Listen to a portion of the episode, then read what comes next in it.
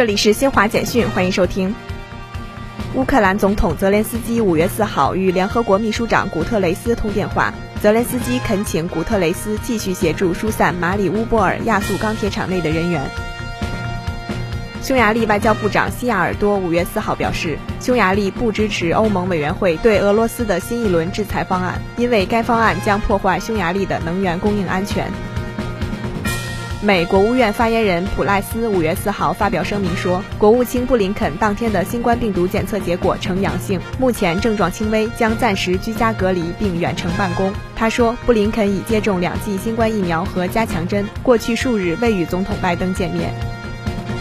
世卫组织网站最新数据显示，截至欧洲中部时间五月四号二十时三十八分，北京时间五月五号二时三十八分，全球新冠肺炎确诊病例较前一日增加五十六万六千八百一十四例，达到五亿一千二百六十万七千五百八十七例；死亡病例增加一千五百八十五例，达到六百二十四万三千零三十八例。以上由新华社记者为您报道。